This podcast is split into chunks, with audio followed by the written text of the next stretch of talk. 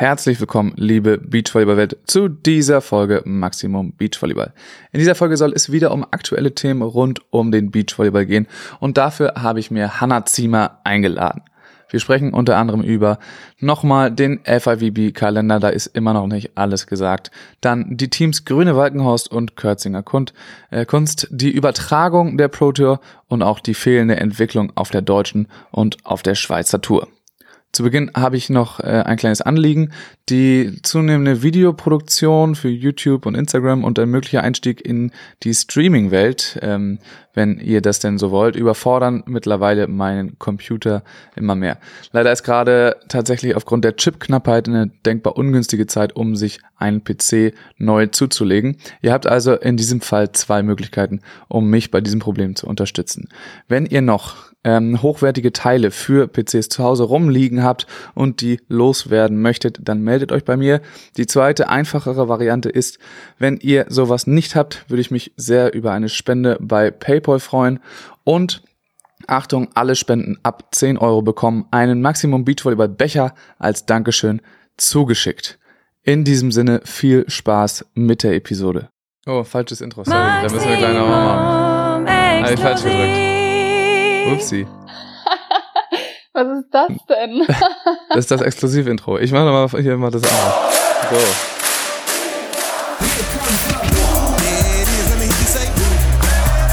There's about 13,000 German fans in there, loving this atmosphere.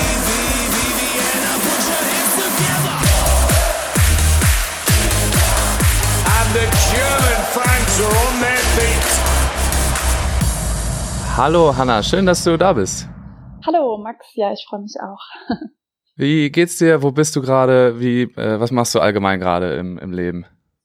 Hey, ich sitze gerade auf meinem Sofa und ähm, ganz ehrlich, ich bin umgeknickt am Dienstagabend beim Training. Ich war Springerin in der Halle und sitze jetzt hier mit so einem riesen fetten Schuh, weil ich das MRT irgendwie erst morgen habe und wir ab Montag erst wissen, was genau ist. Ähm, ist ein bisschen uncool. Tut ganz schön Ja, ist weh, ist so ein bisschen dick geworden auch. Nee, genau. Also ich warte jetzt mal ab und hoffe einfach nur, dass nichts gerissen ist oder zumindest nichts kompliziertes. Und äh, wo hast du da mittrainiert? Und da wieder, also spielst du jetzt wieder Halle oder war das nur so Aushilfe? Die Gerüchteküche los. Nee, ich bin wirklich einfach am Dienstagmittag gefragt worden, ob ich einspringen möchte in der Mannschaft von einer guten Freundin von mir. Und da habe ich einfach gesagt, ja, why not? Hatte ich eh mal wieder Bock. Und die haben auch zufällig noch eine Zuspielerin gesucht. Die Position habe ich ja früher auch mal gespielt und deswegen war ich dann da ganz spontan dabei. Und ja, war dann ein bisschen ärgerlich. Bin auf dem Fuß gelandet und halt voll nach außen weggeknickt. Ja. Ist ja dann immer typisch, wenn man dann äh, das erste Mal wieder irgendwie da zurück in die Halle geht, dass das direkt schief geht. So, das äh, ist ja nicht das erste Mal, dass sowas passiert. Ja, das wurde mir da in dem Moment dann auch gesagt, weil immer wenn die Beacher in die Halle kommen und in dem Moment fand ich das so, hm, ja, danke, ist ja nicht so irgendwie, als würden wir nicht auch Stabi- und Krafttraining machen, regelmäßig, damit sowas halt nicht passiert, aber es stimmt schon, es ist ein ungewohnter Untergrund und vor allem ist die Challenge, dass da so viele Menschen sind. Ich bin ja nicht einfach so umgeknickt, ich bin ja auf dem Fuß von einer umgeknickt. Ja. Ähm, und das bin ich schon ganz froh, dass das im Sand eher weniger passieren kann. Weil da weniger Ja. Menschen sind. Sehr gut. Ähm, ich wollte Ja. übrigens, das habe ich jetzt Ich direkt wieder vergessen am. Anfang. Ja, ich habe es direkt vergessen. Ähm, diese Episode wird gesponsert von Flens. Äh, und da erzähle ich einmal was Tolles darüber. Äh, Flens Bier. Und mir wurde gerade zugetragen, aus meiner Mannschaft teilweise, dass sie dort das Flens Radler nicht so gut finden, manche. Und ich finde es, habe ich auch hier schon gesagt, ich finde das wirklich sehr gut. Das ist das Blaue in den Flaschen. Und deswegen, es gibt wieder eine Kiste Flens zu gewinnen auch. Ähm, und da in dem Post zu dieser Folge darf man bitte mal kommentieren auf einer Skala von 1 bis 10, wie gut ihr denn äh, Flens Radler findet. Ganz wichtig, das Flens Radler und dann kann man dann eine Kiste Flens gewinnen, kann man sich auch aussuchen, was, Pilz, Helles oder Radler. Vielleicht direkt, äh, Hanna, hast du einen Kontakt zu, einen Bezug zu äh, Flens? Ja, tatsächlich trinke ich das immer bei den Beach Me Camps und ich finde das Radler total lustig, weil das so diese blaue Flasche hat, ne? Ich finde, du solltest das deinen Gästen in deinem Podcast auch mal zur Verfügung stellen. Ja, wenn das hier lokal wäre, dann, äh, dann wäre das auch kein Problem. Aber gut, ähm, also ich höre daraus, du bist ein Riesenfan von Flens, das halten wir einfach so fest. Hanna, lass uns direkt mal in die Themen einsteigen. Wir haben äh, viel zu tun. Und zwar ist gestern, nee, Quatsch, wann ist der rausgekommen? Ähm, am Montag ist der Kalender rausgekommen von der äh, neuen Pro Tour von Beach Volleyball World und vielleicht guck erstmal, du hast ihn dir jetzt relativ genau angeguckt, sag erstmal so deine ersten Eindrücke äh, von diesem Kalender. Ähm, erste Eindrücke sind erstmal wow, viel auf einmal. Und wenn ich aber ganz genau hinschaue, eigentlich doch gar nicht so viel, weil es ist irgendwie so in jedem Monat ein Turnier. Also am Anfang ein bisschen mehr als hinten raus und total spannend in diesem Kalender. Ich weiß nicht, ihr könnt den ja auch nachschauen, entweder auf der Beach Pro Tour Seite direkt oder auch auf Instagram. Ähm, da sieht man farblich hinterlegt, welche Turniere das genau sind. Also weil es gibt da einmal dieses Elite 16 und einmal diese Challenge Turnierformate und da fällt halt ganz direkt auf, dass am Anfang das so abwechselnd ist. Also dass du dich anhand der Challenge Turniere qualifizieren kannst für die Elite 16 Turniere. Das passt super. Und dann auf einmal von April bis September ist so ein Riesenblock mit nur ähm, Elite 16 Turnieren und danach nur die Challenge-Turniere am Ende. Ich finde, das stelle ich ein bisschen in Frage gerade, warum die wohl diese Reihenfolge so ausgesucht haben. Fällt dir dazu was ein? Ähm, ja, also ausgesucht ist, glaube ich, zu viel gesagt, ähm, weil, also es ist ja die Ankündigung, dass da noch Turniere nach äh, nominiert werden, so dass damit wird, werden die Athleten gerade etwas oder AthletInnen gerade etwas vertröstet, aber ähm, da ist die Hoffnung jetzt nicht so groß, dass da jetzt so viele Turniere noch dazukommen. Die, der Grund wird wohl sein, dass diese Elite 16 Turniere für die Städte einfach viel interessanter sind. So die, ähm, da ist es leichter, das zu verkaufen. Diese Städte wollen halt einfach dieses dieses Top-Turnier denn da haben. Und ähm, ja, deswegen ist es schwerer, die in diesen Pandemiezeiten äh, die Städte Verträge unterschreiben zu lassen für so ein für so ein Challenger-Ding. Und da sind jetzt auch die Athleten gerade relativ, äh, ja, wissen auch nicht so ganz, was sie damit anfangen sollen. Das war jetzt in der letzten Folge, hat Martin Emmerkocher da schon äh, ein bisschen was drüber erzählt, aber ja, da ist, glaube ich, erstmal die Verwirrung jetzt relativ groß gewesen. Vor allem hast du auch mitbekommen, die hatten angekündigt, dass sie es irgendwie um 15 Uhr rausbringen und dann so um 19 Uhr kam das Ding, äh, kam das Ding erst raus. Krass. Und ich finde es auch speziell, dass bei manchen Turnieren diese Sternchen noch davor stehen, also wo da drunter vermerkt wurde, dass sie da wohl noch in Verhandlungen sind und dass sie das dann schon so veröffentlichen, frage ich mich auch so ein bisschen, wie safe ist das? Ja, wenn sie halt den Stern da hinschreiben müssen, so, dann äh, kann es ja nicht allzu safe sein, aber irgendwie safe genug, dass sie halt das auf den Kalender mit aufnehmen. Also weiß ich nicht. Und was halt auch, äh, also man kann sich den Kalender angucken, hast du schon gesagt. Ich pack auch den Link einfach in die in die Show Notes mit rein, dann kann man da könnt ihr euch den direkt ähm, nebenbei noch aufmachen. Aber was halt auch auffällt irgendwie, ähm, dass dann nachher hinten raus sind ja noch ein paar Challenger-Dinger, so in China, in China, auf den Malediven, in Australien und äh, diese Challenge-Turniere, die spielen ja vor allem Teams, die vielleicht finanziell jetzt nicht am allerbesten aufgestellt sind. Und ähm, da müssen sie nochmal ordentlich durch die Gegend reisen dann nachher. Während in der Mitte ähm, die, die Elite in Tschechien, in äh, Lettland, in der Schweiz, in Deutschland sind. In Frankreich ist auch noch angesetzt, so, da ist alles ganz entspannt. Das ist relativ günstig und ähm, das ist irgendwie nicht so ganz zu 100 Prozent durchdacht, hat man das Gefühl. Ja, und auch am Anfang, ne, es gibt einmal so Mexiko. Ja, okay, gut, das passt eigentlich ganz gut. Es gibt wenigstens ja zweimal Mexiko in Folge. Also das ist auf jeden Fall praktisch.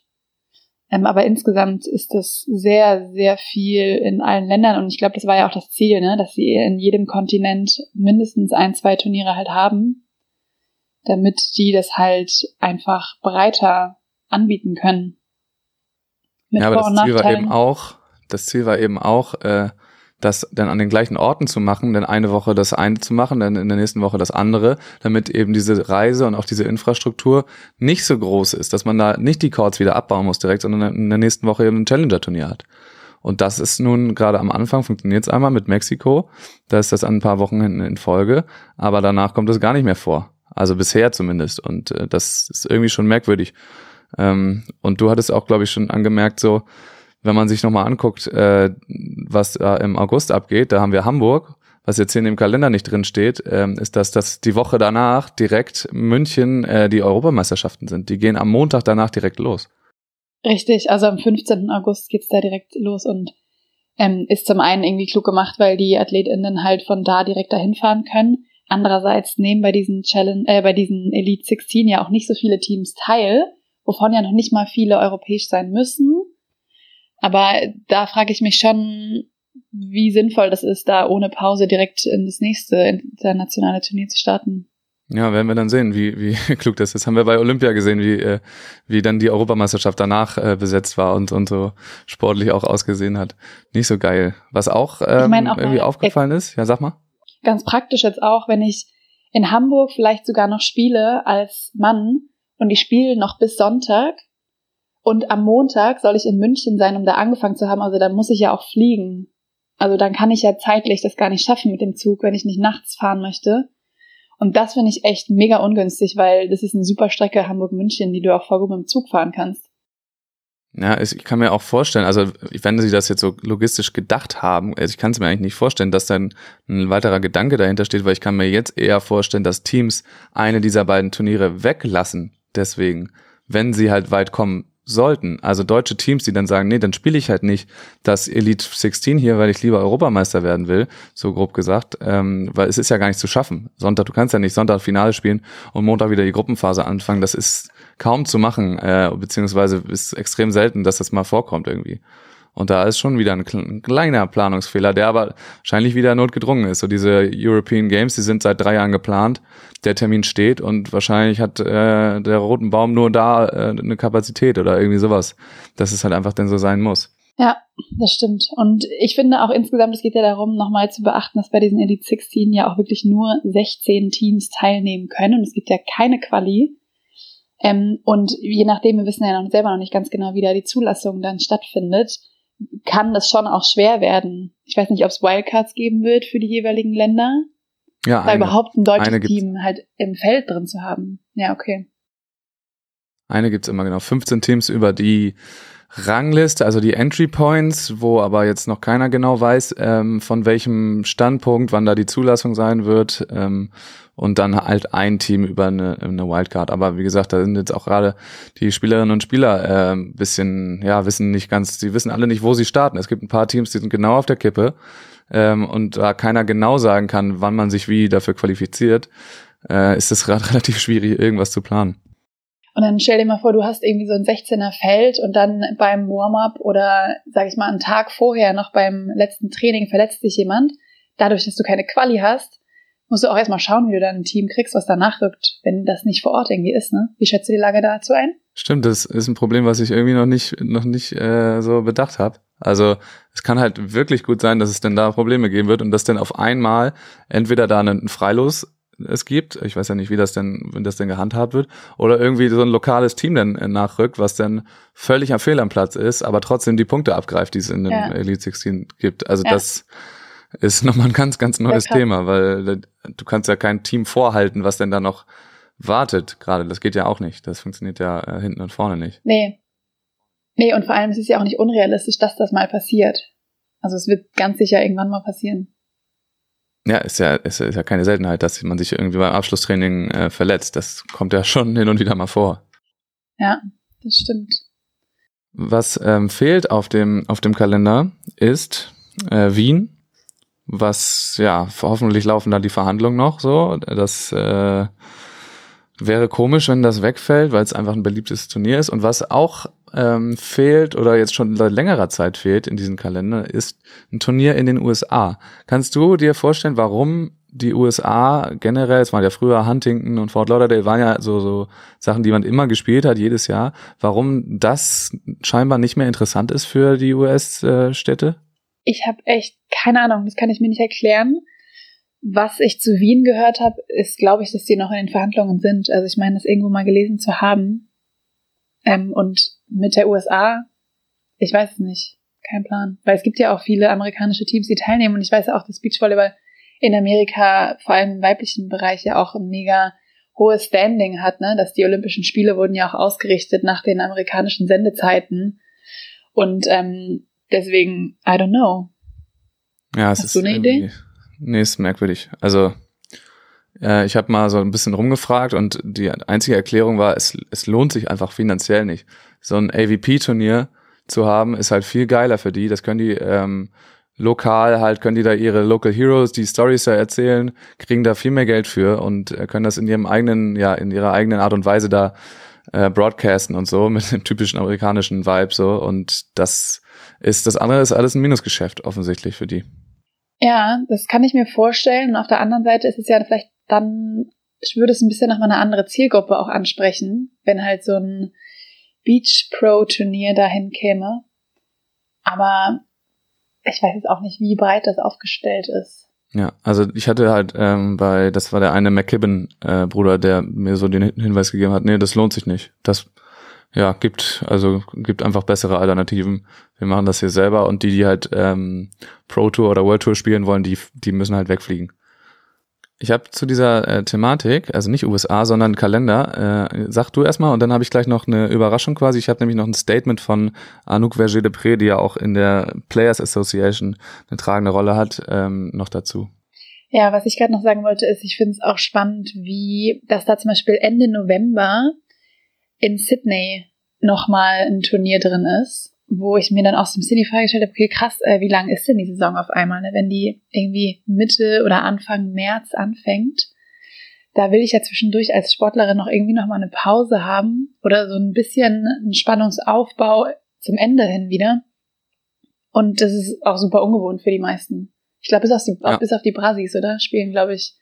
Sonst spielt niemand so lange. Nee, im November auf jeden Fall nicht. Äh, das war aber ein ausgeschriebenes Ziel von, äh, auch in diesem Konzept von Beach Volleyball World, dass sie da das zu einer Ganzjahressportart machen wollen. Das wäre dann so der erste Schritt ähm, dazu. Aber was dir ja auch ja. noch vorhin aufgefallen ist, dass äh, einfach World Tour Finals nicht vorkommen oder Pro Tour Finals denn irgendwie, genau, die dass die nicht mit drin sind. Drin. Und es wird ja auf jeden Fall, ich glaube, die besten zehn Teams, ne, sind bei den Finals mit angedacht. Ja, beziehungsweise äh, acht plus zwei Wildcards waren es immer. Okay, ja. Ja, das fehlt auf jeden Fall, weil es würde mich dann schon interessieren, ob das dann nach November ist, also nach Sydney, was es ja eigentlich sein muss, weil es wäre ja seltsam, die Finals vorher gemacht zu haben. Und das wäre ja, schon ganz schön spät. Beziehungsweise, also du hattest es jetzt auch, so da war noch Itapema hinten dran, äh, immer mal wieder, dass irgendwie noch ein Turnier war aber es ist komisch, dass es nicht mit drin ist und ich habe auch nirgendwo irgendwas darüber gelesen, ähm, dass sie nicht stattfinden sollen oder oder dass dass sie abgeschafft werden sollen. Ich hatte eher im Kopf, dass das Gegenteil der Fall ist. Ja, keine Ahnung. Erzähl mal, was du noch zu berichten hast. Das interessiert mich. Ja, Anna muss was trinken und äh, das gibt mir die Chance, die Sprachnachricht von äh, Anouk abzuspielen, die sie mir geschickt hat, äh, als ich sie nach dem, nach dem Kalender gefragt habe. Und der Spielersicht, da haben wir ja jetzt schon alle mitbekommen, dass die Spieler sich da recht einig sind, dass das eben unzureichend ist. Aber hören wir uns erstmal an. Jeder Spieler sieht es anders. Einige trifft schwerer, einige weniger. Was man sagen kann, ist, dass der Kalender nicht abgeschlossen ist und natürlich, so wie er jetzt aussieht, äh, keineswegs zufriedenstellend sein kann. Aber gleichzeitig haben wir auch die Info bekommen, dass äh, mehr Turniere hinzugefügt werden. Ähm, und ja, dass sie da jetzt voll dran sind immer noch und dass es mit Corona nicht einfach ist, ähm, weil viele Städte haben echt Respekt, das zu unterschreiben, weil sie nicht wissen, welche Richtung es geht. Und ähm, ja, also ich äh, stand jetzt kann man nicht zufrieden sein. Ich denke, ähm, dass äh, so im Moment, wie es aussieht, ja die große Mehrheit der Spieler eigentlich keine Saison im Sommer hat und sich das unbedingt ändern muss.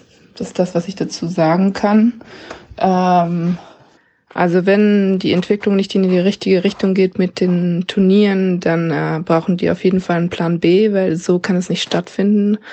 Auch das Punktesystem, was man sich ausgedacht hat, ähm, basiert darauf, dass man ja in derselben Periode äh, Spieler ähm, hat, die auf dem Level Challenger und auf dem Level Elite spielen können ähm, damit man auch eben diese Durchmischung und diese Chance hat, ähm, vom einen Level zum anderen zu kommen und äh, somit ja das ganze System eigentlich fair ist. Ja, viel dabei, ne? Jö, liebe Grüße nach Bern. ja, das stimmt. Das ist spannend, was sie, wie sie das angesprochen hat mit dem Sommer, ne? Ja, es gibt da eben äh, keine, ja, keine Challenger-Turniere zwischen April und September.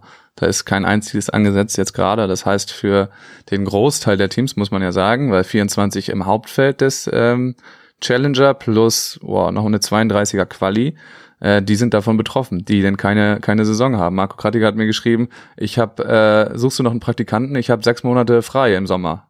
Mhm. Ja, krass. Krass vor allem, du musst ja auch bedenken, es wird sich ja auch nichts verändern. Also es ist ja nicht so, dass dann irgendwann doch nochmal ein Team irgendwie reinrutscht und dadurch Punkte sammeln kann, sondern es werden ja wahrscheinlich hier irgendwie sechs Turniere mit exakt der gleichen Besetzung dann stattfinden. Ja, weil ist eben das ist das, was Anouk anspricht. Das ist darauf ausgelegt, dieses Punktesystem, dass du eben gleichzeitig spielst und dass du dann äh, eher das Challenger gewinnst, damit jemanden überholst, der nur Neunter wird im im Elite oder der noch noch weiter hinten landet und dadurch, dass du es schaffst, bei dem nächsten oder übernächsten äh, Elite dann da dich reinzuspielen, weil du dann zwei Challenger gewonnen hast oder da im Finale warst oder sonst was.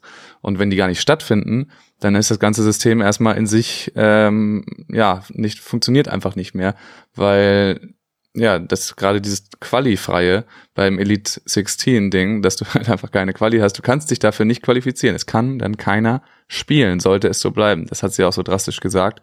Wenn das so bleibt, also es geht nicht auf. So kann es nicht stattfinden. Ja. Mhm. Um jetzt nochmal ein gutes Wort zu verlieren über den, also es ist jetzt weniger den Kalender, es ist eher die Tour. Ich bin total gespannt, wie das vor Ort kombiniert wird, weil ich habe irgendwie an mehreren Quellen gelesen, dass die unbedingt so ein Festival-Feeling machen wollen. Also so wie ich das wahrscheinlich aus Wien mir gerade vorstelle. Und das finde ich ist eine total coole Idee, weil dadurch, dass der Beachvolleyball in der Welt insgesamt einfach viel attraktiver wird. Und ich denke mal auch, wir befinden uns jetzt hier im ersten Jahr von dieser Tour, dass das gleich von Anfang an nicht perfekt ausgereift ist. Das ist jetzt für mich persönlich nicht so die Riesenüberraschung. Oder ja, es ist anders? aber vielleicht ein kleines bisschen problematisch, dass das jetzt, also natürlich strugglen die mit mit der Corona-Situation, wie alle Sport, äh, ja, Vereine und Verbände und so weiter. Aber dass es jetzt gerade in diesem Jahr dann neu losgeht, wo du eine verkürzte Olympia-Quali hast, ähm, ist es natürlich ein bisschen ungünstig, so, weil das geht jetzt eigentlich direkt um alles. Die ersten, das erste Jahr ist geschenkt, okay, aber danach muss ja alles sitzen. Du kannst ja nicht dann ein System haben, wo nur die, die Besten ähm, sich bei ihrem Turnier messen und die anderen spielen gar nicht. Das kannst du ja, wenn du, denk mal, das wäre jetzt eine Olympia-Quali. Das würde ja, das würde ja komplett unfair sein und äh, vielen Athletinnen die, die Chancen nehmen, irgendwie sich überhaupt zu qualifizieren. Wenn man jetzt denken würde, also nächstes Jahr ist es ja noch nicht entscheidend, aber die zwei Jahre drauf, ähm, wenn man das überträgt, wäre es halt so. Und das ist schon, schon krass so. Da müssen die ganz schön schnell auf die Kurve kriegen dann. Ja, und was ich auch interessant finde, ist, dass dieses eine Turnierformat, was es auf der Weltebene vorgegeben hat, äh, wurde, hat ja jetzt mega krasse Konsequenzen auch für die Förderung der individuellen Länder darunter. Und ich finde auch in Deutschland sowieso der Spitzen, also es ist wortwörtlich Spitzensport. Es geht immer nur darum, diese ein, zwei Teams in dem Land zu finden, die dann bei Olympia am besten Medaillen holen können. Und es dadurch ist einfach schwer, insgesamt die Breite und auch die Jugend zu fördern. Und das wird durch so ein Format halt keinesfalls besser gemacht. Nee, obwohl sie ja mit dem Ziel angetreten sind, irgendwie Durchlässigkeit zu schaffen. Das ist auch in der ganz Theorie äh, irgendwie der Fall, aber nur wenn das so stattfindet, wie sie es geplant haben eben.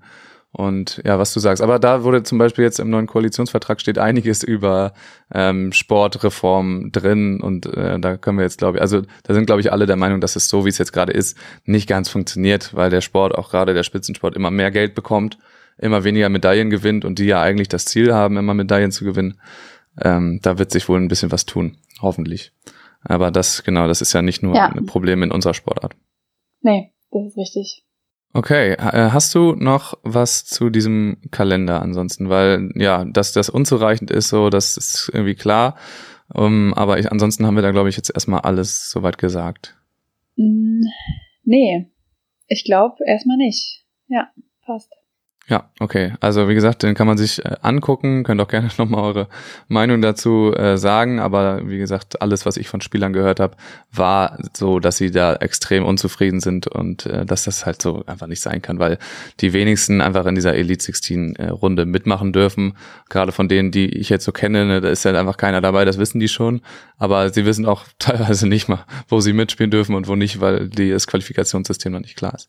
Na gut, aber das wird uns wohl wahrscheinlich noch länger länger begleiten. Dann lass uns doch mal über die neuen Teams reden, die es in Deutschland gibt, über die hier im Podcast noch nicht gesprochen wurde. Und ah, ja, das, das, äh, der größte Reveal war da wahrscheinlich ähm, Walkenhorst Grüne. Kira Walkenhorst mit Annalena Grüne. Was war dein erster Gedanke, als du das gehört hast? Boah, mir ist sofort dieses Bild in den Kopf geschossen, wo die beiden in Timdorf standen. Ich glaube, das war das Viertelfinale und Kira so schlecht ging. Da weiß ich noch, da hat Anna dann voll krass die Verantwortung übernommen, hat die ganze Zeit irgendwie so zweite Bälle gespielt und es war sogar noch kurz davor, dass sie das Spiel irgendwie noch gewinnen. Das war richtig wild. Das, das war das allererste, was mir in den Kopf geschossen ist. Und jetzt, nachdem ich da noch ein zweites, drittes Mal drüber nachgedacht habe, ähm, bin ich gespannt insgesamt, wie die, wie die sich entwickeln zusammen, wenn die jetzt auch ein bisschen mehr als nur ein, zwei Turniere spielen. Ja, also nach dem, was ich gehört habe, ähm, wollen sie auf jeden Fall international spielen, wollen deutsche Tour spielen, klar. Es ist aber immer noch nicht klar, also Kira will unbedingt, aber es ist immer noch nicht sicher, wie gut denn der Körper das durchhält und gerade ihre Schulter ähm, und was dann sonst noch alles für, für Bausteine am Körper sind.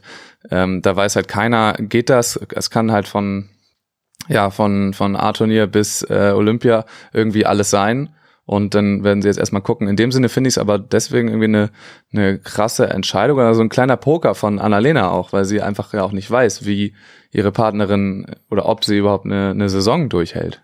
Das stimmt. Und andererseits finde ich, hat man ja auch hinten raus zur Saison dieses Jahr gesehen, dass viele Top-Teams halt auch schon gebildet sind und es für Anna auch jetzt nicht so einfach gewesen wäre, irgendwie eine andere Partnerin zu finden, die ihrem Niveau entspricht und nicht schon vergeben ist. So, deswegen kann ich die Entscheidung aus ihrer Sicht sehr wohl verstehen. Und genau, also aus Kiras Sicht, glaube ich, ist es eh schwer gerade zu sagen, weil sie weiß wahrscheinlich selber nicht so genau, wo sie sich selbst einordnen kann. Und insgesamt finde ich, dass die spielerisch halt auch irgendwie ganz cool zusammenpassen. wir haben ähm, in Timdorf, als die zusammen gespielt haben, saßen wir hinten im Spielerinnenbereich und dann weiß ich noch, dass irgendjemand so gesagt hat, dass die beiden aussehen wie Geschwister. Kira könnte einfach so die ältere Schwester sein von Anna, weil die sich halt optisch so von weitem auch ein bisschen ähnlich waren irgendwie. Und so finde ich, ist es auch das Auftreten auf dem Feld, diese Präsenz schon, ja, ich glaube, die können sich da gut ergänzen. Ja, irgendwie passt es auf jeden Fall zusammen. Man weiß nicht so ganz warum, nicht nur weil sie sich ähnlich sehen, aber das passt auch auf dem Feld. Irgendwie, ja, das, eigentlich passt es zusammen, das fand ich auch. Äh, und dieser, dieser Poker, den Anna da jetzt eingeht, der ist ja auch gar nicht so, also der hat nicht so einen hohen Einsatz, weil wenn Kira zum Beispiel jetzt fit ist und das alles hält, dann ist das natürlich ein absoluter Jackpot für Annalena Grüne. Ähm, und wenn das jetzt nicht klappt, dann ist es für Anna so wie im letzten Jahr zum Beispiel auch, wo sie auch mit vier verschiedenen Partnerinnen gespielt hat. Und äh, sie hat trotzdem die Trainingsstruktur in Hamburg, darf da mitmachen äh, und darf da mitmachen. Sie ist dann ein kompletter Teil davon.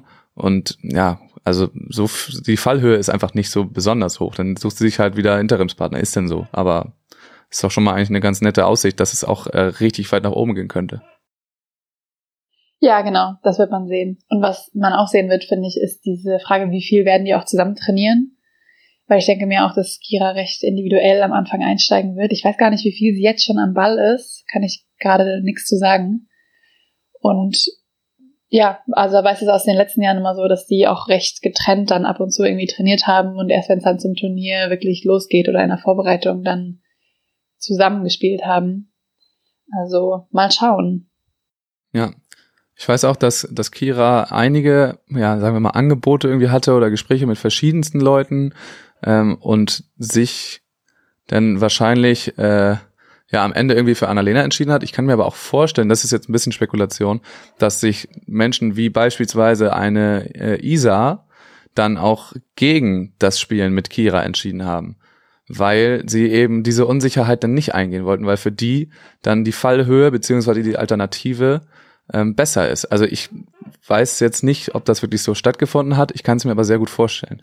Das kann extrem gut sein. Und ich glaube, ich würde an der Stelle einer Abwehrspielerin auf dem Niveau auch meine Block-Varianten abchecken. Und da gehört Kira auf jeden Fall weiterhin mit dazu. Deswegen denke ich nicht, dass das da komplett ohne diesen Gedanken entschieden wurde. Und dass sie ähm, dann auch irgendwie überlegt hatte, mit, mit Melly zu spielen, ist jetzt auch kein Geheimnis, das wissen wir auch. Äh, dass das denn, und wer sich da denn jetzt entgegen, äh, dagegen entschieden hat, wissen wir auch nicht so, aber wir gehen mal davon aus, dass sich irgendwie Kira dann am Ende gedacht hat, okay, Annalena ist jetzt auch die beste Option, gerade wenn es darum geht, international zu spielen. Ich äh, weiß aber auch, dass Kira vorhat, nur international innerhalb Europas zu spielen und dann weiter eben ähm, weiter eben nicht. Und es ist auch eh die Frage, wie viel international können sie denn spielen? Was ist denn mit Kiras Punkten? Hat sie noch irgendwelche Punkte über wegen irgendwelchen wilden Verletzungsregeln oder muss sie jetzt komplett bei Null anfangen? Tja, das kann ich auch nicht sagen. Keine Ahnung. Und auch mit dem System hier, apropos Kalender, die ganzen Future-Turniere, die da drunter die dritte Kategorie bilden, die dritte Liga sozusagen, die ist noch gar nicht veröffentlicht, die Zeiten oder so, wie ich es verstanden habe. Ja, ja. Das wäre ja auch was, was auf jeden Fall irgendwie dann in Frage käme für die, wenn die anfangs nicht so viele Punkte haben. Ja, aber die Frage ist dann auch, lohnt sich das denn irgendwie da durch die Gegend zu, zu jetten? Weil ich glaube, oh, ich habe jetzt nicht mehr die Zahl im Kopf, aber diese Mindestpreisgeldsumme ähm, war extrem gering bei diesem Format, bei den Futures. Ähm, aber das wäre natürlich dann der Weg. Also anders geht's ja dann auch nicht. Du musst dich ja dann da wieder, wieder hochspielen. Und noch die letzte Info dazu. Ähm, ich glaube, Sarah Schneider hat quasi dann das Angebot, sie hat ja keine feste Partnerin oder bisher irgendwie ähm, noch nicht, will sich da nicht festlegen, dann mit, ähm, mit Annalena, falls es dann Turniere außerhalb Europas gibt, die die dann spielen wollen, dass die dann das zusammen machen. Ähm, weil eben Kira innerhalb Europas bleiben will, weil, ja, ich gehe davon aus, wegen der Drillinge, irgendwie sowas äh, in die Richtung wird sein. ja. Haben die schon mal zusammen gespielt? Sarah und Anna? Und, und ALG? Ähm, ja. Weiß ich nicht. Das, ich bin immer bei sowas also immer sehr, sehr schlecht, mich an sowas erinnern. zu erinnern. Ja, ich kann es mir gerade nicht vorstellen. Also ich kann mich gerade nicht erinnern. Das, weil das ist ja auch, also das finde ich auch eine krasse Entscheidung, dann sagst du, du spielst alles außerhalb von Europa, reist da ewig hin, bist irgendwo in der Quali und kennst dich gar nicht. Also das wird schon auch nochmal eine Herausforderung für die beiden werden.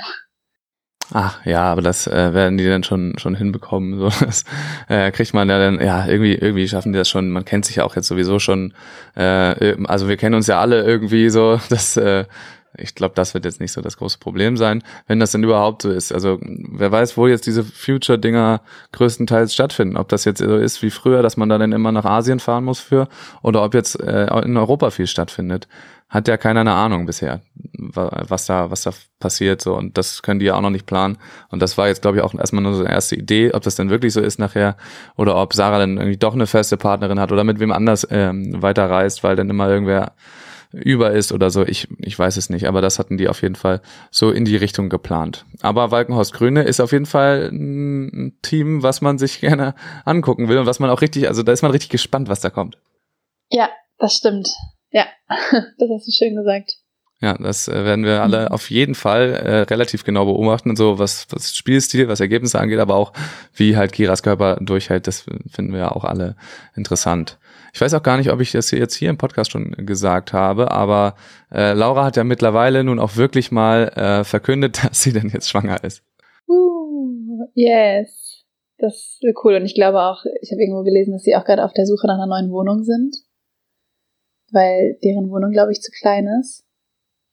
Also da wird, glaube ich, jetzt viel, viel, viel Veränderung bei denen passieren.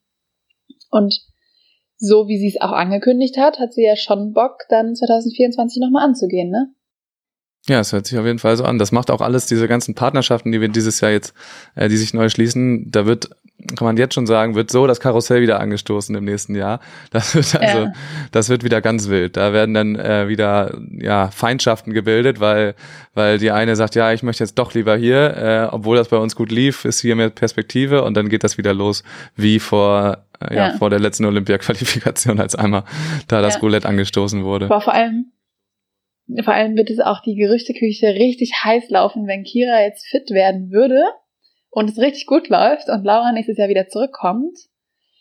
Und ja, wer weiß. Also ich gebe mal hier mit so ein bisschen, ja, Öl ins Feuer. Wenn, wenn Kira zu 100% fit wäre, ich bin der Meinung, das muss dann die erste Wahl von, von Laura sein und würde es wahrscheinlich auch sein. Ich glaube, sie wartet die ganze Zeit nur darauf, dass jemand wie Kira oder Kira wieder da ist, weil das war nun mal, als die zusammen gespielt haben, war das das beste Beachvolleyball-Team, was, was, äh, ja, vielleicht sogar je gespielt hat, so in allen diesen Blockfeldabwehrelementen. Das war einfach viel zu krass, was die gemacht haben. So, das kannst du einfach nicht reproduzieren mit niemandem. Ja. Deswegen. Boah, und auch was eine spezielle Situation, ne? Also gewinnst da Olympia 2016 und willst dann acht Jahre später wieder an den Start gehen, aber hast dazwischen eigentlich nichts mehr zusammen gemacht. Das stelle ich mir auch richtig, richtig speziell vor aus psychologischer Sicht. Das wäre auch, äh, ja, da wären wahrscheinlich die Erwartungen riesig hoch so und dann geht's erstmal schief wieder Ja, die ersten genau. paar Turniere. Also das, äh, ja, das wäre auf jeden Fall irgendwie eine geile, man könnte da eine richtig geile Story drum, drum spinnen. Apropos Laura, wo wir da gerade waren, ich äh, wollte noch mal sagen, so ein Update von, von Maggie. Ich weiß nicht, ob ihr jetzt unbedingt alle bei Instagram folgen, aber da hat sie einen Post gemacht. Ähm, und es ist jetzt, ja, es ist kein tolles Update, aber es ist, zumindest hört man mal was äh, von Maggie und ich lese ihn einfach mal vor und dann können wir drüber drüber sprechen. Äh, liebe Menschen, geht schon mal los. Ich habe in den letzten Wochen den Ball links liegen lassen und mir für die Aufarbeitung der vergangenen Jahre Zeit genommen. Es wäre anders gar nicht gegangen, denn alles in mir fragte danach und brauchte diesen Raum. Momente der Stille, des Zuhörens, der Akzeptanz, Freude, Wut und ganz viel Körperpflege hatten Platz.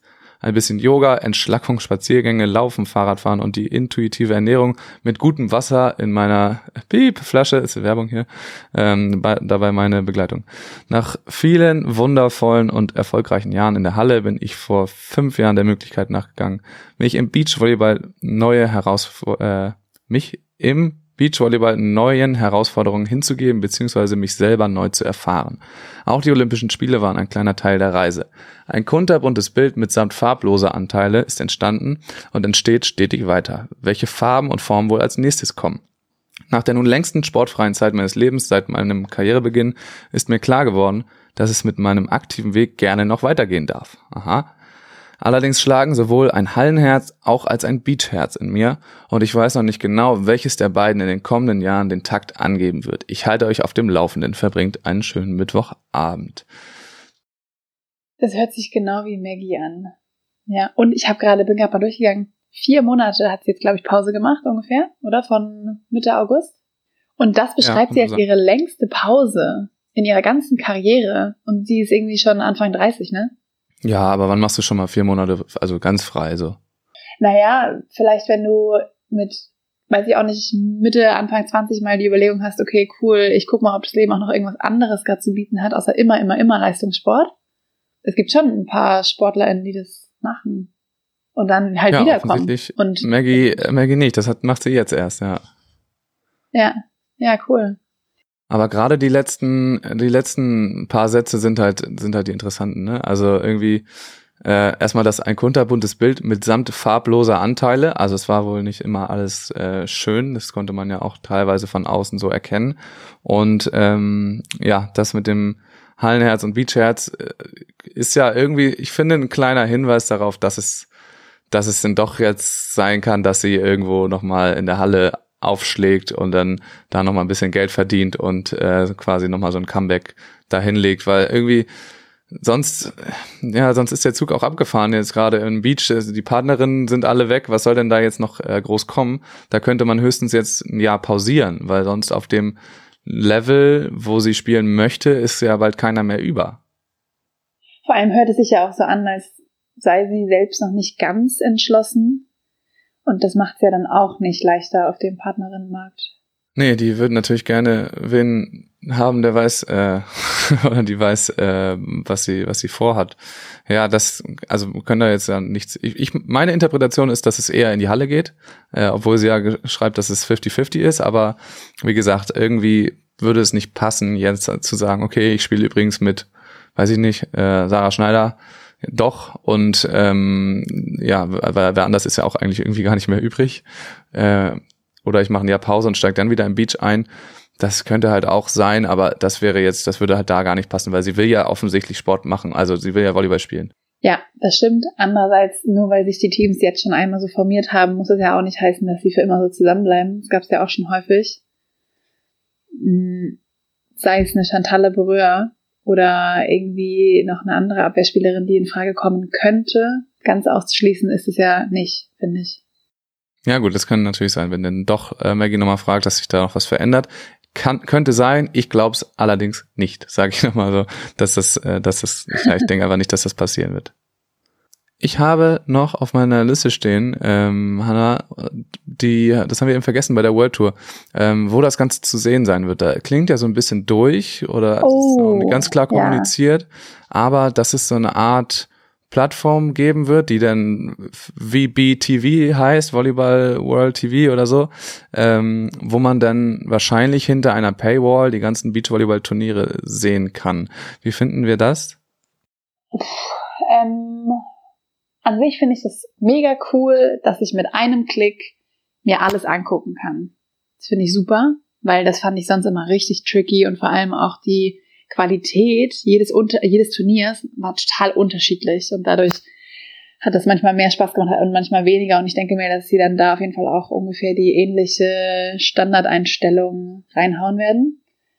Und insgesamt finde ich es halt schade, dass Beachvolleyball dadurch nicht mehr frei zugänglich ist. Wir wissen, dass jetzt sind jetzt Spekulationen, ne, dass es was kosten wird. Ich gehe mal davon aus, auch. Und ansonsten ist halt der nächste Punkt, finde ich noch, dass das alles dann in einer Sprache sein wird. Es wird wahrscheinlich halt alles auf Englisch sein. Meinst du? Das glaube ich Und- nicht. Ich glaube, es wäre da möglich, äh, dass, dass das dort mehrsprachig ist. Sogar vielleicht noch ein bisschen, bisschen einfacher als, ähm, als woanders. Ich glaube, das, das sollte kein Problem sein. Du meinst, dass man wie bei Netflix einfach die Sprache auswählen kann, so in etwa? Ja, beziehungsweise, dass du da zwei Videos nebeneinander hast, die du anklicken kannst. Einmal auf Englisch, einmal auf Deutsch, einmal auf Portugiesisch, so. Ja, okay. Ich meine, das ist schon auch ein großer Aufwand, sage ich dann mal, ne? Da muss ja für alle die Nationen irgendwie da ein KommentatorInnen-Team Ja, haben. für alle wahrscheinlich nicht. Also jetzt haben die sind ja dran interessiert, auf jeden Fall an dem deutschen Markt, weil da echt sich viele Leute das angucken. Das haben wir ja schon mitbekommen, dass ich da äh, das nun auch schon mal gemacht habe. Und ähm, Portugiesisch machen sie eben auch, weil die brasilianische Community so riesengroß ist. So, da wird's diese Angebote wird's dann schon schon geben, denke ich. Plus halt, äh, was dann auch immer sein wird bei so Groß-Events, werden dann die Rechte auch noch weiter verkauft werden. Also du kannst es wahrscheinlich da gucken und wenn dann irgendwie, weiß was ich, äh, Weltmeisterschaft sind, dann kannst du dir auch noch im ZDF gucken. Das, davon gehe ich auch aus. So, aber dieser Schritt hinter die Paywall, der, der dann wahrscheinlich stattfindet, ist schon ein großer. Der gewährleistet natürlich, dass sie dann diesen Produktionsstandard hochhalten, was ja auch der Plan ist, das ist schon klar, dass dann, dann immer die gleichen Standards, dass das gleiche Team das produziert, keine externen Produktionsfirmen. Aber trotzdem haben wir ja eigentlich mittlerweile gerade in diesem und im letzten Jahr ähm, gemerkt, dass, dass das besser funktioniert, wenn es frei zugänglich ist und man dann vielleicht da irgendwelche, ähm, ja, wie beim, beim Zocken so Ingame äh, Purchases hat, so wo man dann halt Geld ausgeben kann und nicht erstmal diese Riesenbarriere hat, dass ich da, ich glaube, so eine Zahl war so 80 Euro im Jahr zahlen muss, um mir alle Spiele anzugucken. Das ist natürlich nicht viel, wenn man sich dafür interessiert, aber es ist, äh, damit erreichst du halt keine neuen Leute auf jeden Fall. Das wollte ich gerade fragen, wenn du jetzt irgendjemand bist, der eh schon Bock auf Beachvolleyball hat, also du bist jetzt nicht ganz neu, aber du machst also halt auch gerade keinen Podcast wie du, wie viel Geld würdest du bezahlen? Um Ja, da monatlich, bist du ja ganz oder raus, ja, sagen wir mal lieber im. Jahr. Würdest du gar nichts zahlen? Ich, also ich würde für, für so anderen Sport, äh, vor allem wenn ich schon für The Zone und so alles bezahle, äh, wo, ich, Ja. wo ich verschiedene Sportarten angucken kann, dann würde ich ja nicht für einen Sport nochmal, der mich nur so mäßig interessiert, würde ich ja, würde ich ja nix, nix noch extra bezahlen. Würde ich wahrscheinlich einfach gar nicht machen. Würde ich sagen, okay, sorry, ähm, kann mir jemand sein, sein Passwort geben oder ich guck's mir halt dann nicht an. Ja, und dann weichst du halt auch auf andere Formate wahrscheinlich aus, auf die deutsche Tour zum Beispiel. Ja, wenn ich das, Ähm, das muss doch ja. einfach zu konsumieren sein. So, das ist doch der der Schlüssel. Das ist ja nun kein Geheimnis mehr eigentlich, dass das, dass das gut funktioniert. Das haben ja äh, hier Spontan hat es ja bewiesen, so dass dass man dadurch auch die die Leute oder die die Reichweite vergrößert oder die Community vergrößert, dass sich Leute das angucken, die eigentlich nicht so äh, daran interessiert waren vorher. Ja, ja, das stimmt schon auch. Und ich stell, könnte mir vorstellen, dass es bei der Sponsorensuche das Ganze auch noch ein bisschen einschränkt. Weil wenn ich nur mit den Leuten locken kann, die nachher so ein Abo haben, die sich das online angucken, ist schon mal was anderes. Als wenn das für alle wirklich immer zugänglich ist. Ja, auf jeden Fall. Ich weiß halt nicht, ob es dann äh, oder wie sehr das sein wird, dass es noch woanders gezeigt wird, aber allein dieser Schritt hinter die Paywall, das sieht man jetzt wieder bei der Frauen äh, Bundesliga in der zweiten Liga da mit mit Sport 1, äh, ich hab, kaufe ich mir nicht. Also meine Schwester spielt da sogar in dieser Liga, aber ich kaufe mir nicht ich kaufe mir nicht dieses Ticket, weil das obwohl das ja eine gute Idee ist eigentlich, dass man dann da irgendwie äh, kannst du dir für deinen eigenen Verein kannst du dann äh, dir so ein Ticket kaufen bei Sport 1 Plus da oder was oder Sport 1 Online äh, und dann geht ein bisschen was von dem Geld wieder zurück an an den äh, Verein. Und das ist ja eigentlich, haben die ja, ja sich, war ja eine gute Idee, aber das macht halt keiner. Das funktioniert halt einfach nicht. Puh, vor allem, ja, es steht und fällt irgendwie auch ein bisschen mit der Übertragung, so ein riesen Event, wie dieses draus machen, finde ich. Und es ist dann schön, wenn das in verschiedenen Sprachen angeboten wird. Und damit werden sie bestimmt auch locken können. Also das wird bestimmt auch noch ein paar mehr Leute dann doch noch zum Zahlen überreden, denke ich mal. Ja, ich glaube ja auch nicht, dass das, dass es jetzt mega wenig Leute machen wollen, weil es ist ja auch interessant und ich würde mir zum Beispiel sowas ja jetzt auch kaufen, weil ich da interessiert bin. Die Frage ist nur, kann man damit wachsen? So kann man damit Leute ähm, Leute dazu gewinnen? Das ist ja die große Frage. Und das ist ja das, ja. was man schaffen will. Ja, das stimmt. Ja. Naja, immerhin kannst du es absetzen von der Steuer. ja, mega geil. Super. ähm, ja, das, das ist so viel dazu. Also schauen wir mal, was die daraus machen. Ich glaube auch, das hattest du vorhin schon gesagt, äh, die bauen jetzt gerade auch sehr auf diesen ähm, Event-Charakter, Zuschauercharakter vor Ort, so, mhm. dass sie da halt viel draus machen, damit das auch dann irgendwie geil aussieht und dass da alle eine coole Erfahrung haben, dass es überall mal vorbeikommt, diese Tour. Aber trotzdem kannst du ja das dann nicht vergessen, dass du da, also guck dir die Streaming-Zahlen an, die waren noch gut auf YouTube so. Ähm, natürlich war das immer schlecht mhm. produziert mhm. und jetzt wollen die halt da irgendwie äh, dadurch wahrscheinlich das Geld dafür ähm, ja da hernehmen, dass sie dann den Leuten Abos verkaufen, aber ob das der richtige Weg ist, das wird sich dann zeigen. Obwohl, ja. Äh, was ich noch sagen wollte dazu, es hat so diesen, die ganze Tour, es wurde ich gerade darauf hingewiesen, hat so einen, äh, einen Charakter, als würden die versuchen, das Ganze dem Tennis nachzuempfinden. So auch diese, diesen, diese Tour mit dem äh, Challenger und so, das gibt's im Tennis auch. Und du kannst Tennis kannst du auch immer nur im. Eurosport Player gucken und so. Das hat irgendwie so, das ah. ist relativ ähnlich, so das ganze Ding gefühlt. Ja. Ja, krass, das ist spannend. Ich meine, Tennis hat schon irgendwie nochmal eine größere Reichweite, ne, als Beachvolleyball bisher. Ja, ja, viel größer, viel größer. Das, äh, deswegen wollen die ja, ja da, genau. da mit dran sich hängen. Genau, und an sich ist es ja schon smart, sich eine Strategie, ein Konzept auszudenken, was erfolgreich ist. Ist halt so ein bisschen die Frage, von was für Grundlagen wir da sprechen am Anfang. Ja, ich finde ja immer das irgendwie komisch ähm, beim Beachvolleyball, dass du halt äh, jeden auf der Straße fragen kannst, so wie findest du eigentlich Beachvolleyball und alle sagen, ja, eigentlich ganz geil, ja. spiele ich immer selber, aber dass du die Leute nicht dazu kriegst, äh, sich das anzugucken irgendwo. Und das muss eigentlich die Frage sein, wie ich diese Leute, die ja. auf der Straße sind oder am Strand das immer machen oder die Beachplätze sind alle voll, so wie kriege ich die dazu, den Spitzenbeachvolleyball auch anzugucken, wie sie es beim Fußball auch machen, die Leute. Ja. So.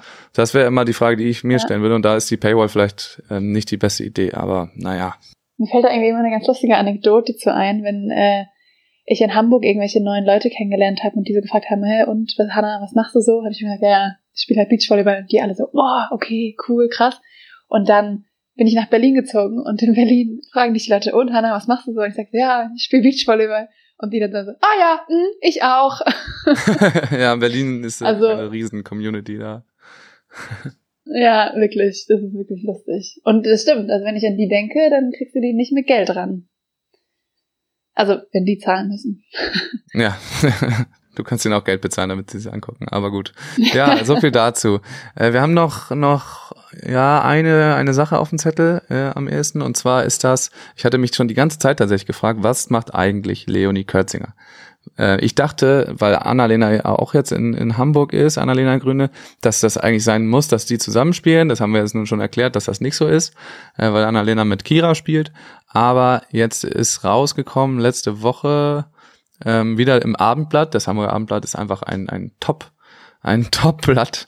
Äh, da steht wirklich alles drin, wie auch immer die das immer machen. Ähm, dass Leo Kürzinger mit Lehrkunst spielt. Also Kürzinger Kunst ist das äh, die Paarung fürs nächste Jahr. Was ja, was hältst du davon? Hey, ich finde, also ich stelle mir das ganz cool vor. Ich glaube, ähm, ich habe jetzt noch nicht so eine Vorstellung. Also weil ich stelle mir das Team insgesamt total jung vor und Ja, also ich habe auf jeden Fall Bock, mir die auch anzugucken. Und ähm, finde es ein bisschen, also ich finde es total cool für Lea Kunst, dass sie da die Chance kriegt. Die ist ja auch weiterhin noch in Berlin, ne? Also ich habe ich weiß. gesehen hier noch.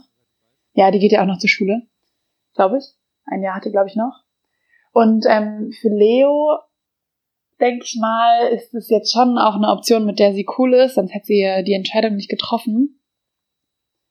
Und mein erster Gedanke war halt so ein bisschen, oh Mann, schade irgendwie. Also sie ist da so in dem System drin und hat jetzt die Leute, die da in Hamburg ja trainieren, nicht als eine ihrer Partnerinnen. Und das ist, finde ich, ein bisschen suboptimal dafür, auf was für einem Niveau sie ja perspektivisch auch spielen soll und auch nicht nur perspektivisch, sondern auch, wie sie jetzt halt schon spielt. Also ich finde, es wird immer gesagt, ja, ja, Leo, die nächsten, nächsten Jahre so und das finde ich, ähm, die arbeitet so viel und finde das cool, dass sie auch so aktiv dem Ganzen nachgeht und auch gut. Und ich finde, sie wird auch besser. Und ich finde sie an sich einfach ein total cooler Charakter. Und deswegen denke ich mal, dass sie auf jeden Fall ein cooles Team auch bilden wird mit Lea. Und insgesamt, ja, würde ich sagen, lass ich mich überraschen. Was war dein erster Gedanke? Na, erstmal noch äh, kurz zu Lea. Also ich weiß nicht, ob sie noch zur Schule geht, weil sie ist, glaube ich, äh, die ist ja 01er Jahrgang. Das heißt, sie müsste jetzt so 20 sein, die Ecke. Ähm, Braucht brauch ein bisschen länger für die Schule, meinst du? Hä, ich hatte, ich, boah, vielleicht vertue ich mich da auch gerade. Also ich war ich mit 20 nicht sicher, mehr in der Schule, die, sagen wir mal so. Ja. Nee, das stimmt, aber sie macht ja auch G, was ist das, G9, also 13 Jahre und ist nach Berlin umgezogen, von wo sie früher herkam. Also vielleicht hat sie da auch irgendwie Ah, war da nicht auch mal irgendwas weiß mit so einem Auslandsding, wo man denn nochmal, ich, ich, weiß es auch nicht mehr, aber gut, äh, kann man ja wieder Gerüchte streuen. Lehrkunst, dreimal sitzen geblieben und geht noch zur Schule und holt, ihr, äh, holt ihre mittlere Reife gerade nach in Berlin. Ich habe sie letztens gesehen, halt im Kraftraum am OSP hier in Berlin. Und drum äh, wundere ich mich, weil dann könnte sie theoretisch ja auch nach Hamburg gehen, wenn sie fertig ist mit der Schule. Vielleicht macht sie das auch, äh, das weiß ich nicht. Da habe ich keine andere Antwort drauf bekommen. Ich wollte das nämlich auch wissen im Vorhinein. Also es kann auch sein, dass da jetzt irgendwie noch so ein, so ein Move kommt, äh, weiß ich nicht. Ähm, aber was, was mein Gedanke dazu erstmal war, ist irgendwie, ja, ist für Kürzi, also für Leo irgendwie auch wieder keinen Schritt nach vorne. So, Leo ja, hat jetzt da kriegt jetzt wieder eine, eine Jugendspielerin an der Seite und ich habe mich gefragt, wo wollen die denn spielen? Also auf der deutschen Tour werden sie ganz solide aussehen wahrscheinlich, aber jetzt auch kein äh, kein Titelgarantie haben und die werden große Probleme haben meiner Meinung nach bei diesen Challenger Turnieren ähm, irgendwie mitzuhalten, weil die sind ja dann trotzdem auch wieder ganz gut ganz gut besetzt so und äh, dann musst du halt dir diese Future-Dinger auf einmal wieder angucken oder hast halt immer in den Qualis probieren, bis du es dann mal schaffst. Oder ich weiß gar nicht, punktemäßig, vielleicht sind sie ja auch im Hauptfeld. Trotzdem wird es denen da schwerfallen und irgendwie frage ich mich, ja, du sagst äh, Perspektive, die nächsten Jahre, die nächsten Jahre. Eigentlich wäre es ja jetzt dann auch irgendwann mal Zeit. So was, äh, Leo ist ein Jahr älter als ich. Das heißt, sie ist jetzt irgendwie 24, so die Ecke. Ähm, ja, das, das, also da spielen andere, da äh, gewinnen die den, den Wurms gerade die ganze Zeit. Sie ist der gleiche Jahrgang wie Anders Mohl. Natürlich entwickeln sich da alle anders, aber trotzdem ist das kein großer Schritt nach vorne, finde ich. Und äh, ist die Frage, wie lange das denn noch so weitergeht und dass das auch dann in diesem, in diesem ähm, Spitzensportsystem da so, so weitergeht. Ich finde, das ist eigentlich gerade ganz schön gesagt mit dem, es ist jetzt vielleicht nicht so ein Schritt nach vorne. Ich habe mir, ja, und keine Ahnung. Also die Frage ist auch immer, finde ich, so ein bisschen, wie viel hast du da selbst halt noch mitzureden? Und das ist ja eben auch nicht, ja, wünsch dir was, sondern dass es halt gerade auf dem Markt ist, ist irgendwie halt gewählt dann. Und also was ich beeindruckend finde bei Lea Kunst ist, wie viel Fortschritte die in weniger Zeit macht. Die war ja jetzt auch verletzt, die hatte sich irgendwie, glaube ich, ähm, den Knöchel gebrochen im Fuß und hat da so eine Platte drin gehabt, die inzwischen, glaube ich, raus sein sollte, aber ähm, die ist so gut geworden in sehr kurzer Zeit. Und das ist total cool. Und die Frage ist halt dann, inwiefern können die sich jetzt gegenseitig noch mehr geben oder inwiefern hätten sie von einer, für beide noch von einer erfahrenen Spielerin vielleicht auch noch mehr Mehrwert. Ja, auf jeden Fall. Also das sollte jetzt gar nichts gegen, gegen Lea sein, so, ne? Ich, äh, die ist auf jeden Fall, also ich fand es immer so eindrucksvoll, ist ziemlich dynamisch einfach ähm, und, und macht das gut, aber trotzdem ist das ja nochmal wieder ein anderes Level als das, wo Leonie vielleicht mittlerweile sein sollte oder könnte. Und du sagst, man kann, es ist ein Wunschkonzert, so klar war sie dann über, aber es hat sich eben auch keiner von den anderen für Leo entschieden, sondern dann entscheidet sich Chantal für Sarah ja. Und äh, natürlich Isa, Isa dann für Sandra. So, und ähm, ja. das heißt ja dann auch schon wieder irgendwas. Und ja, mal gucken, Was wie lange da noch Zeit gegeben wird. Was ist eigentlich mit Kim Behrens? Will die insgesamt kürzer treten? So wie es aussieht, äh, ja. Also das ist das, was ich gehört habe. Ähm, dass da jetzt, dass wir da jetzt nicht mit einer ähm, mit einer Verkündung von einer neuen Partnerschaft rechnen können. Aber da genau muss sie dann selber veröffentlichen, was sie was sie denn veröffentlichen will. Da hat man jetzt länger nichts gehört. Ist aber halt eher nicht auf dem Markt, wenn du darauf hinaus wolltest. Da steht jetzt keine Entscheidung aus, so nach dem, was ich mitbekommen habe. Soll sie gerne, wenn es anders ist, soll sie gerne Bescheid sagen, aber ich glaube, da müssen wir jetzt nicht mit rechnen. Ja, und ich finde auch, wo du das die ganze Zeit gerade ansprichst, mit wo sollen die spielen auf der deutschen Tour? Die deutsche Tour ist für mich eh so ein Rätsel, ist einfach so ein Fragezeichen. Ich habe einfach keine Ahnung. Wann gibt's Neuigkeiten? Wird es große Neuigkeiten geben? Wie viele Turniere wird's geben? Und ich habe ja auch letztens schon mal gesagt, diese, ich meine, es ist Mitte, Ende Oktober, äh, November, sorry, November. Und wir haben noch keinen Plan und es gibt insgesamt, glaube ich, auch intern halt noch extrem viele Unsicherheiten und Abstimmungen von irgendwelchen Präsidien, die da jetzt noch gewählt werden, wo ich mich so ein bisschen frage, so, hm, okay, ähm, wie finden wir Sponsoren, die ja meistens ihre finanzielle Planung fürs nächste Jahr schon im November spätestens im vorigen Jahr abgeschlossen haben.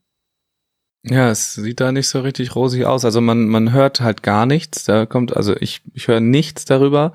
Ich glaube, äh, irgendwer hatte neulich so in so einem Nebensatz nochmal gesagt, ach so, ist, ich hatte gehört, dass das so ein zwei, zwei Ligasystem sein soll, aber mehr auch nicht. Ähm, also mehr, mehr gab es auch nicht zu hören. Aber das ist, äh, sieht nicht so geil aus. Also was ich gehört hatte, ist, oder was sicher ist, ist, dass die kommen direkt raus ist. So. Und das, äh, was auch sicher ist, dass die einen anderen Sponsor gefunden haben, der aber lange nicht in den Sphären Geld gibt, wie das die kommen direkt getan hat. Das, ja, und was da jetzt noch dazugekommen ist, die Information war vor zwei Monaten ungefähr. Und was da jetzt in der Zwischenzeit passiert, ist keine Ahnung. Im DVV generell ja gerade Umstrukturierung oder Mitgliederversammlung, äh, die ja doch nicht stattgefunden hat jetzt. Da wird dann neu gewählt und so. Ist halt die Frage, wer da jetzt eigentlich gerade dran arbeitet. Ähm, ich gehe davon aus, dass da schon dran gearbeitet wird, aber das ist schon reichlich spät, dass da jetzt irgendwie mal was rauskommen würde. Übrigens auch Information, die äh, Schweizer Tour ist auch ohne Sponsor gerade. Das ist auch eine ganz oh, brandheiße krass. Information. Ja, ja, äh, Coop äh, ist ja ist, Coop, ist raus yeah. und macht nicht mehr weiter und die sind auch vom vom Scherbenhaufen quasi. Die wissen auch gar nicht, was die machen sollen. Ach du Scheiße, das ist ja wirklich heftig. Das sieht alles nicht so geil aus. Ich meinte dann halt, ähm, wie gesagt, ich hatte da Kontakt mit mit Marco drüber und der hat halt einfach gesagt, äh, ja, ich ich habe da nichts zu tun. Dann meinte ich, ja, dann geh auch einfach auf die auf die Preisgelder holst du dir einfach von der deutschen und von der Schweizer Tour und er sagt, Alter, was für eine Tour? Wir haben auch keine mehr. Es gibt, es gibt hier nichts zu machen. Äh, ja, das sieht, sieht nicht so, also aus unserer gerade Perspektive zeitlich sieht das einfach alles gar nicht gut aus. Boah, ja, krass. Ja, mehr das, kann man dazu nicht sagen. Eine Information haben wir sowieso nicht und können wir nur, können wir nur darauf warten, dass da irgendwas rauskommt. Man kann denen nur ans Herz legen, dass sie einfach diesmal das offen kommunizieren, was los ist und dann ja. auch frühzeitig sagen, Leute, wir haben hier ein Problem, helft uns oder sagt uns, was ihr für eine Ideen habt oder so. Ähm, wir machen hier ein Crowdfunding, wir machen hier, keine Ahnung, holt eure Sponsoren, fragt mal eure Sponsoren, ob die nicht Bock haben, hier was zu machen. Wollt ihr Turniere ausrichten? Irgendwie sowas, dass es halt einfach frühzeitig und offen kommuniziert wird, was ja immer das große, große Manko war in den, in den letzten Jahren. Das wäre so meine Auffassung dazu. Ja, das kann ich auch total bestätigen alleine auch für die Trainingsplanung so in etwa zu wissen, wo stehe ich und wo will ich hin diesen Sommer, ist schon echt dankbar, wenn ich das weiß, bevor ich da jeden Tag wieder im Sand stehe. Ja, das ist immer hm. angenehm.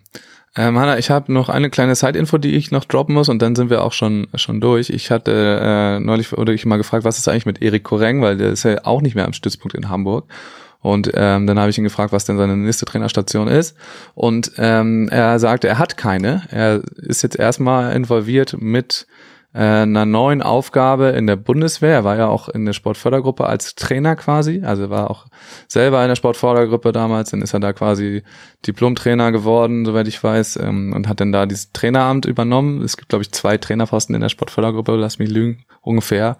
Und jetzt ist er da irgendwie anderweitig eingebunden, nicht mehr im äh, Volleyballbereich, sondern äh, irgendwie mit einem anderen Job in der Bundeswehr betraut, worauf er sich jetzt erstmal konzentriert.